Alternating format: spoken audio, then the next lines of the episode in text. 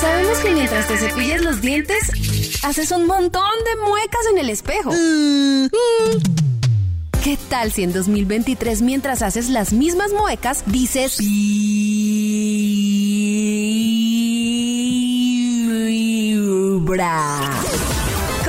Comienza el día con los dientes lindos y una linda sonrisa. Linda sonrisa. Y escuchando Vibra en las mañanas.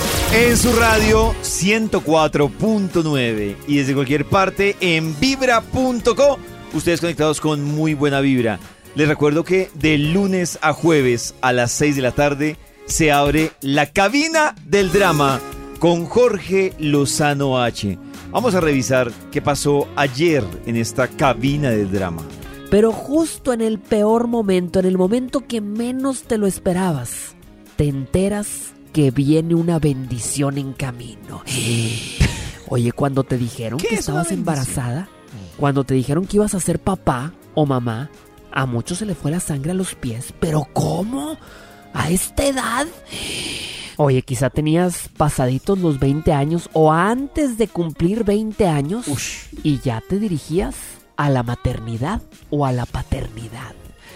Y dijiste, ¿cómo le voy a hacer, Dios mío? ¿Cómo le voy a hacer para sacar adelante a esta criatura, a esta bendición? Yo miro, yo miro a los que tienen hijos antes de los 25 y debo decir que hay algo que sí me parece muy bacano. Y es que cuando, por ejemplo, ya tienen 15 años, hay como una complicidad. O sea, hay un parche como que me No, parece... y la energía, la energía que uno tiene a esa edad es muy chévere para poder, uno no, no lo considera, Sí. pero uno no tiene la misma energía criando a los treinta y pico que a los veinte y pico. Obviamente no sé Pucha, qué pero es tanto... que es una pelea Sí, entre también. energía y estabilidad. Sí. Ay, no ponga eso que me asusta. Eso. Yo no sé, a mí me gusta más a los 35. Un Maxito, más calmado. Maxito, ¿a qué edad tuvo su primer hijo? Eh, a los 35. Su primer. Ah, bueno, solo tiene uno, ¿no? 35. ¿35? Mm. Hay una edad en la que uno diga, ya, ya no metí las patas. ¿Sí o qué?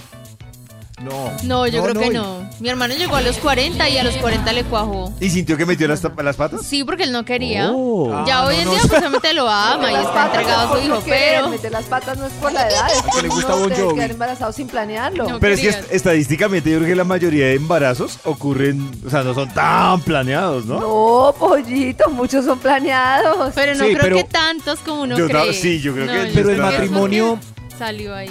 El matrimonio muchas veces no, Karencita. Simplemente como que.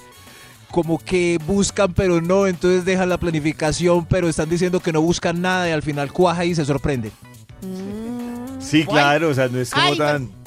¿Y ahora tan- qué? Oh. Vamos a ponerlo, a ver qué más dijo Jorge esto. Ay, Ser papá joven, ser una mamá joven, ¿te produce un arrepentimiento en algún punto? ¿O tú agradeces? ¿Agradeces el haber tenido esa bendición tan temprano? Ah, ¿cómo te costó? ¿Cómo batallaste? ¿Cómo sufriste quizá? Mira, uno de los beneficios también de ser mamá o papá joven es que tus hijos crecerán y tú seguirás siendo joven. Hasta cuando seas abuelo, serás de esos abuelos que salen del estereotipo que conocemos comúnmente, ya muy amolados, ya, ya muy, muy vividitos. Serás además un suegro o una suegra envidiable. Oye, te van a preguntar más de una vez, ¿eres su hermana o eres su mamá? ¿Eres su hermano o eres su papá? Oye, imagínate qué bendición. Oh. Bueno, sí, hay casos en los que uno sí queda la duda si es la hermana o la mamá, es verdad. Pero me parece que el precio que hay que pagar, como decía Nata, es muy alto. Uy, sí. Por- en todo, por tener en un hijo muy estudio, joven. en economía, en viajes, Sí. en sueños, en realización, en... Sí, pero. Nata tiene claro el listado. yo No sé si brincarse esa década, porque ya a los 30 ya, ay, ya quedé libre, ya, eh, parece mi hermana.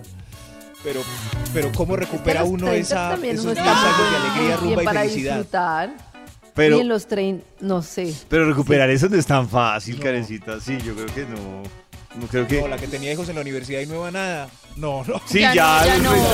ya En los oídos Te de tu perdiste corazón. Esta es Me parece la primera. Vibra en las mañanas.